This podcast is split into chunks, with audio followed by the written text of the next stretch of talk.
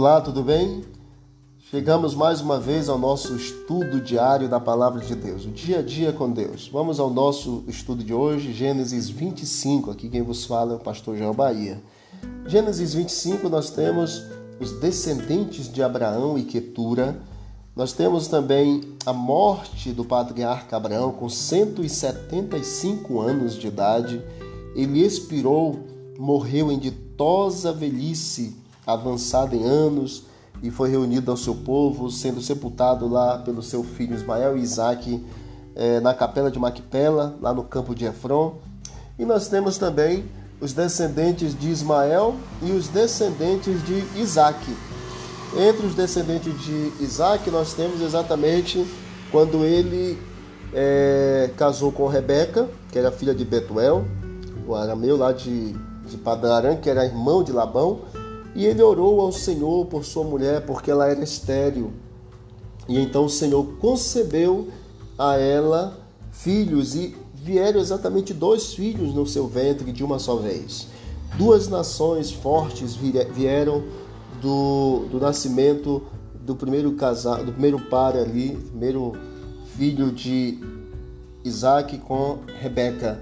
Os nomes são Esaú e Jacó. Jacó saiu segurando o calcanhar de Esaú, e aí nós, nós vemos aí uma, uma história muito impressionante, que aí vai começar praticamente aí a história da nação israelita, com exatamente a vinda de Jacó e a vinda de Esaú ao mundo, e Deus cumprindo a sua promessa de fazer de Abraão uma grande nação, por seguinte a Isaac, Isaac, é, Esaú e acima de tudo Isaac e Jacó. Um dos episódios interessantes é que, como Esaú nasceu primeiro, ele saiu primeiro, ele tinha o direito à primogenitura. Primogenitura, pelo menos quando a pessoa na nação judaica nascia, ela tinha pelo menos três é, benefícios ou privilégios. O primeiro deles era que, na ausência do pai, na morte do pai, ele herdava exatamente o sacerdócio familiar. Era ele que ia levar adiante o nome, a posteridade do nome da família.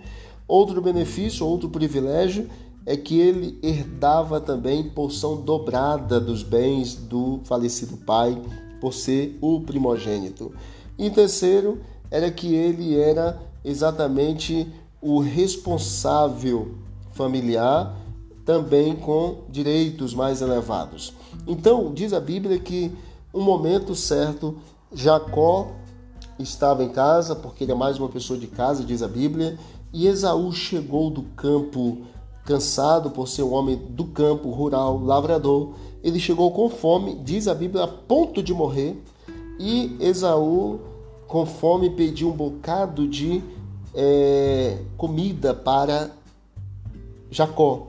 Jacó então disse: Vende-me primeiro o teu direito de primogenitura. Jacó, a palavra, o nome Jacó, significa enganador. E nós vamos ver durante a história que nós vamos começar a partir desse capítulo que Jacó ele realmente era uma pessoa enganadora e que precisava mudar muito e teve o um encontro e mudou. Mais à frente nós vamos perceber isso. Então, a Bíblia já nos fala que Esaú não dava tanta importância a esse direito, esse privilégio de primogenitura e vendeu por um punhado cozinhado vermelho de lentilhas, exatamente o seu direito de primogenitura, enganado por é, pegada ali na fome, né? Jacó acabou pegando esse direito porque o seu irmão estava com fome e cedeu para ele por um bocado de é, cozinhado vermelho de lentilhas. Jacó, Esaú é o que nós vamos ver muito agora na, na história bíblica a partir do capítulo 25. Mais um detalhe para nós: não nos atentemos com as coisas desta vida, nos atentemos com a herança do céu, com os privilégios e benefícios que nós receberemos de Deus no reino dos céus. Atente para o benefício maior, que é a tua salvação, e não venda, não deixe, não dê por nada neste mundo. Coloque a vida nas mãos de Deus e seja uma pessoa abençoada. Em nome de Jesus. Vamos orar? Vamos pedir a bênção de Deus sobre nós? Obrigado, Pai, por todas as tuas bênçãos desse dia que já nos dás. Continua conosco, Senhor, nos dando o teu perdão, a tua graça e, acima de tudo, o privilégio da eternidade. em nome de Jesus. Amém e amém.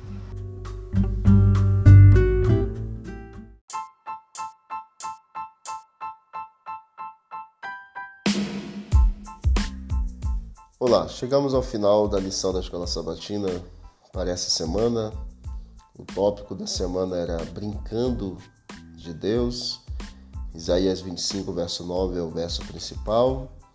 E aí vimos exatamente esta semana a sentença contra algumas nações, a decadência da Grande Babilônia, a queda do Rei do Monte, do próprio Satanás e também de Babilônia, a porta dos céus, que é exatamente aonde o inimigo gostaria de assentar-se, a final vitória de Sião. E Isaías viu que após a Assíria, a Babilônia conquistaria Judá, mas ele também viu que apesar das forças sobrenaturais dominadoras deste mundo tenebroso, operando mediante inimigos humanos de Deus e brincando de Deus, o Senhor prevaleceria decisivamente e traria paz à terra, ao nosso planeta, a paz eterna a um planeta conturbado. Deus é o único que pode trazer-nos paz. Por meio do sacrifício de Cristo, quando nós o aceitamos, nós temos paz com Deus. Os impérios do mundo irão cair, mas o império divino permanecerá por toda a eternidade. Que pelo poder de Deus, em nome de Jesus, todos nós possamos nos apegar à cruz, ao sacrifício, aquilo que o Senhor fez e está fazendo por nós e que Ele continue trabalhando na nossa mente e coração.